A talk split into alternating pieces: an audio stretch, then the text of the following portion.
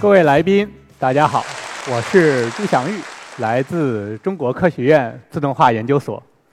今天很荣幸在这个讲台上与大家分享我们的工作。人脸识别这个功能啊，相信大家平时都常用，比如说上下班打卡、电子支付，还有进出火车站。今天呢，我想由小见大，给大家介绍人脸识别的。一个细分方向，带大家了解人脸识别是如何一步步克服自身的困难，走向大家的生活的。今天我介绍的主题是啊，在人脸识别中把一张侧脸转正，容易吗？时值二零一二年，就十三年前，我开始进入中科院自动化所，跟随人脸识别的资深专家李子清老师。从事人脸识别的研究。当时我进到课题组里啊，发现人脸识别里各个方向都有师兄在做，有的研究识别，有的研究检测，有的研究跟踪。我发现我没什么可做的，没办法去找李老师进行商量。要说正好，海关那边呢提到了一个需求，现在手里的技术却很难解决，你看看你能不能解决这个问题？所以当时我就看到了这幅图。李老说呀。现在人脸识别里，识别正脸的识别率是很高的，但是，一旦遇到这种带姿态的人脸，它的识别性能就会下降，就像图中这样。但是海关里啊，人来人往，你很难去限制这些人的行为，所以呢，拍摄出来的照片大多数的也都是这种侧脸图像。能不能想办法把这张侧脸图像转到正脸，再送去识别？这样不就解决了这个问题了吗？于是啊，这就是我开始接触人脸转正这个工作的一个契机。我们先来看一下人脸转正为什么很重要。首先呢，姿态是影响人脸识别的一个关键因素。大家可以想象一下，除了你特别熟悉的人之外，那些仅有数面之缘的陌生人。你还记得他的侧脸长什么样吗？进一步来说，我给你一张陌生的侧脸图片，你能不能想象出他的身份证照长什么样子？一般来说，除非经过专业训练啊，是很难的。就像图中这个小孩的侧脸和正脸，它的外观变化是很大的，很难匹配在一起。除了姿态之外，还有表情也是。影响人脸识别的一个很关键的要素。这里有个生动的例子啊，就是在这个《九品芝麻官》里，周星驰就靠这种搞怪的表情骗过了官差的人脸识别系统。那我们就想到啊，如果能从一张人脸图像生成它正面的无表情的图像，再送去识别，就解决了这个问题吗？我们看图，经过人脸校正啊，这个小孩的两张图像都被校正成正脸。这时候就可以进行一个匹配了。我们进一步来分析一下人脸的姿态和表情变化到底来源于什么。那么我们知道，人脸呢其实是个三维物体。我们在拍摄人脸图像的时候，人脸是可以进行一个旋转的。比如说你拍照的时候，你可以用正面面对镜头，可以用侧面面对镜头，甚至用下巴面对镜头都可以。这种旋转的行为啊，就产生了。人脸图片的一个姿态变化，下面这一行就显示了人的一个表情变化。表情变化就是人脸的这个三维结构发生了一个变化，发生了一个形变，在成像就产生了这么一个表情变化。也就是说，无论姿态变化和表情变化，都是在三维空间中发生的。人脸校正之所以这么困难，就是因为我们在拍摄人脸图像的时候。把人脸从一个三维结构变成了一个二维图像，在这个过程中，人脸的三维结构就丢失了。我们看左边这张图，在拍摄的时候，它的三维结构塌陷了，丢失了，变成了一张二维图像。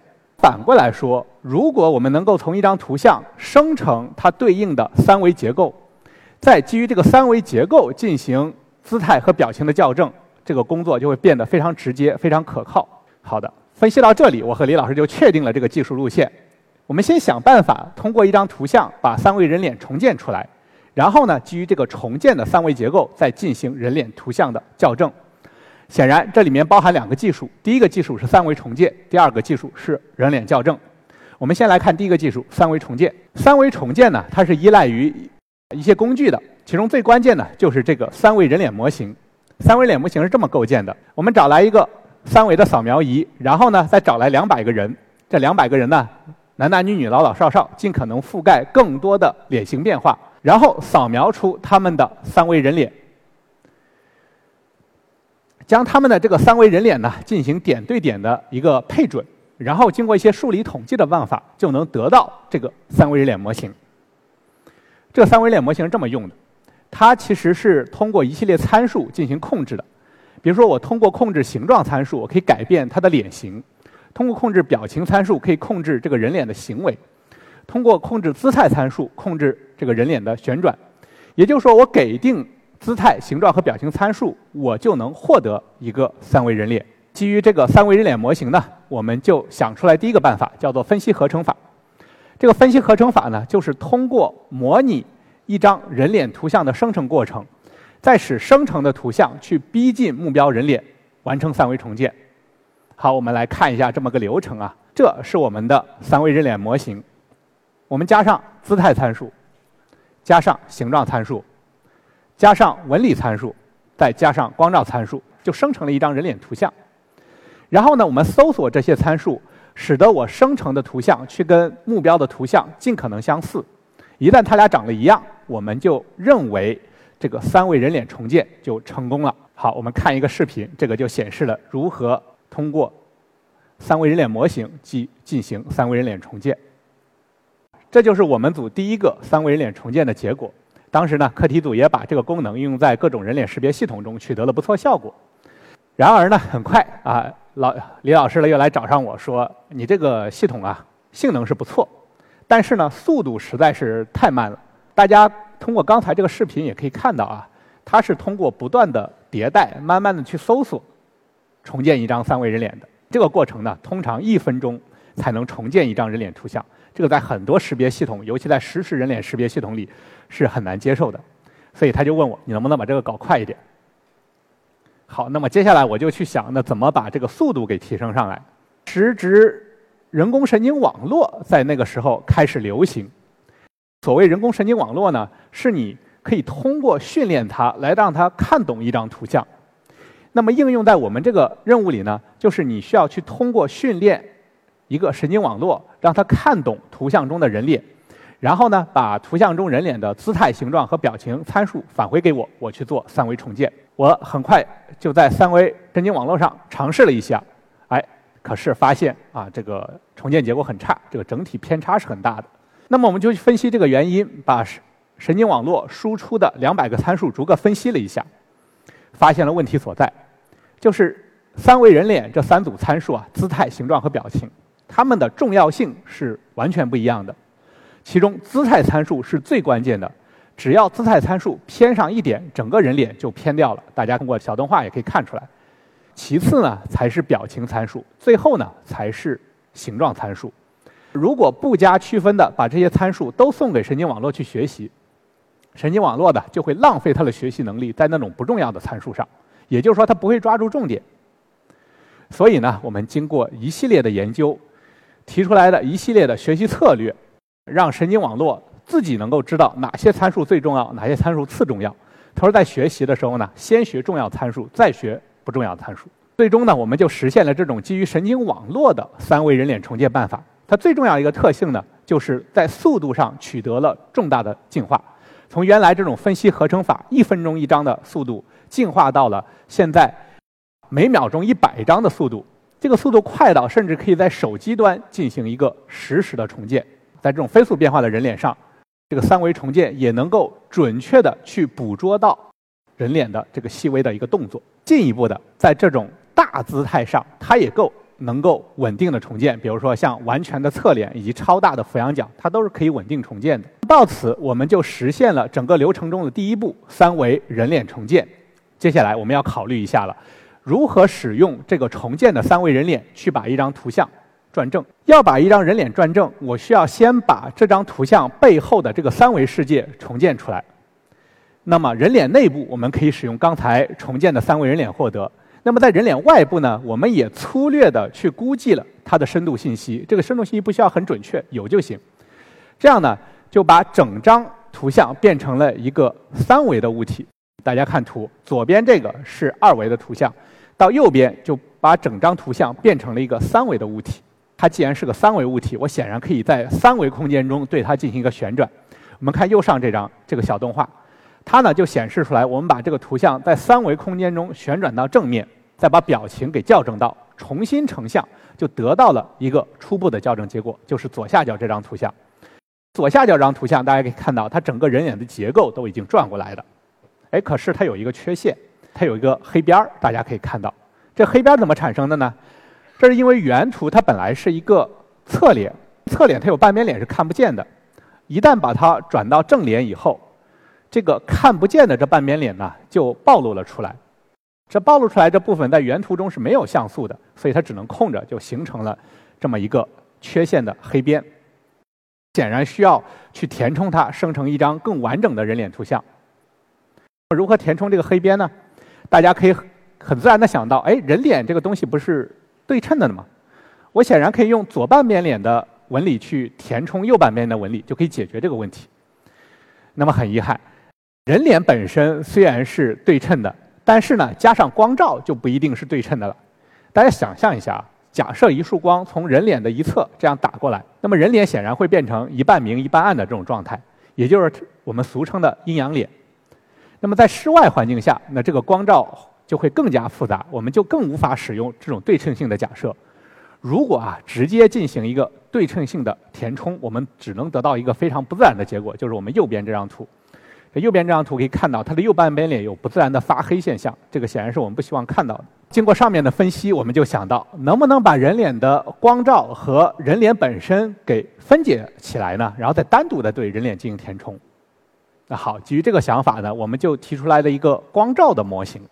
我们通过啊分析人脸的明暗变化，就可以把人脸的光照的那一部分给分解出来，就是下面这行的中间这一张，这是光照的部分。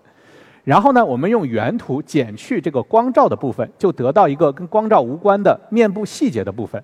这一部分呢，它是满足这个对称性的要求的。这个面部细节它是对称的，所以我们就用对称性对它进行一个填充。然后呢，再加回到刚才我们估计的光照部分，就得到一个。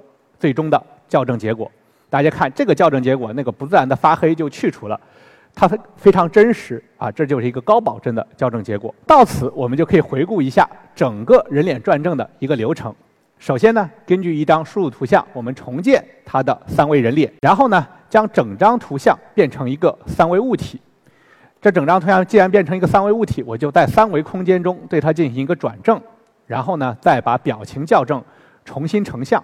再把暴露出来的这半边脸给填充好，就得到了这么一个最终的校正结果。通过这个人脸校正啊，我们就提升了人脸识别系统对这种带姿态人脸的一个识别的能力。同时呢，这个人脸校正其实不光可以给机器看，就比如说给人脸识别系统看，还可以给人看。举个例子，比如说在刑侦领域。我们经常啊，只能获得这个嫌疑人一张侧脸的低质量的图像。这个时候啊，如果使用我们这个系统，就可以尝试把它的正脸给恢复出来，然后呢，再去交给警官进行比对和侦查，就可以提升这个刑侦的效率。到此呢，我们这个细分的方向人脸校正就介绍完了。但是呢，人脸校正背后蕴含的技术，它还有更广阔的应用范围。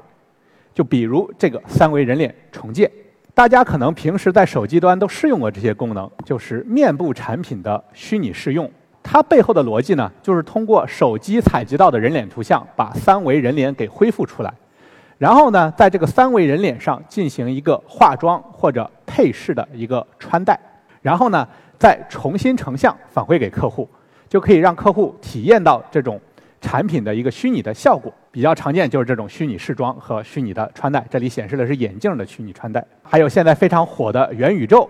元宇宙里的虚拟主播、虚拟带货，它背后呢也依赖于三维重建。它把重建出来的这个三维人脸呢，它的表情和姿态系数映射到一个数字人上，就实现了这个数字人的驱动，也就是说，你做什么动作，这个数字人就做什么动作，在完成这种虚拟的交互。有些应用呢，也对这个三维人脸重建提出了更高层次的需求，就比如为用户定制这种个性化的虚拟形象，这就要求啊，神经网络能够准确地捕捉人脸的面部细节，让重建出来三维人脸呢，一看就是你。这种啊，我属于一个新兴的方向，称为精细三维人脸重建。理解人脸的三维结构啊，不仅对我们前面所说的身份的识别或者一些娱乐的应用、虚拟现实、增强现实的应用很关键，在人脸的安全上也非常关键。就比如说左边这个视频，它显示的是一种对人脸识别的攻击性行为，它把一个其他人的照片呢给打印出来。然后呢，放给人脸识别系统看，它呢就会让人脸识别系统误以为啊，这个照片上的人脸就在啊面前，从而通行放过，就产生了一个非常大的安全隐患。这个时候，如果呀我们能够理解、发现这个人脸的三维结构，就可以很自然的去区分人脸和一些伪造的媒体。就比如说啊。照片这种东西，它是一个平面，那显然就是假的。人脸呢，它有特定的三维结构，它是真的，这时候才能放行。这个领域称为人脸防伪，也是现在人脸识别研究的一个前沿方向，要保证人脸识别系统的一个安全性。最后，回顾我的整个研究生涯，它是伴随着人脸识别一个个解决像人脸校正这样的小问题，提升自身的性能。